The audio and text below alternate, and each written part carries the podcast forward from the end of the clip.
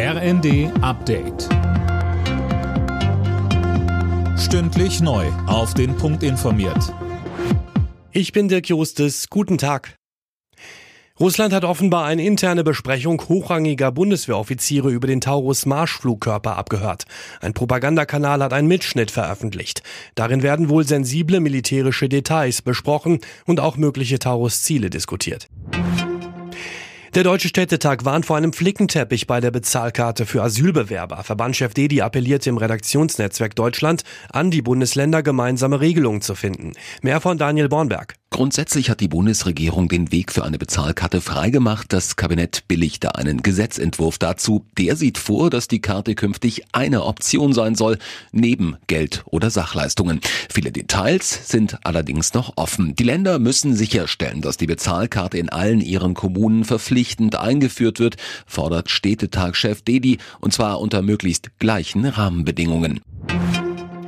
Angesichts der katastrophalen humanitären Lage im Gazastreifen wollen die USA helfen.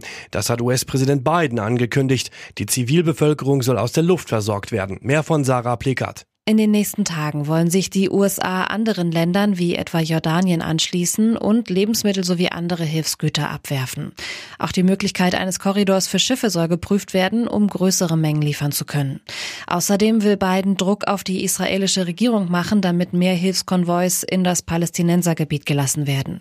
Zuletzt hatte es bei der Ankunft einer Hilfslieferung in Gaza Dutzende Tote gegeben. Die deutsche Reisebranche steuert auf ein Rekordjahr zu. Schon jetzt liegen die Umsätze für die Sommersaison gut 30 Prozent über dem Vorjahr, sagte DRV-Präsident Fiebig der Welt am Sonntag. Vor allem die Nachfrage nach Kreuzfahrtreisen hat zugenommen. Kampf um Punkte für die Champions League. In der Fußball-Bundesliga muss Dortmund heute Nachmittag bei Union Berlin ran.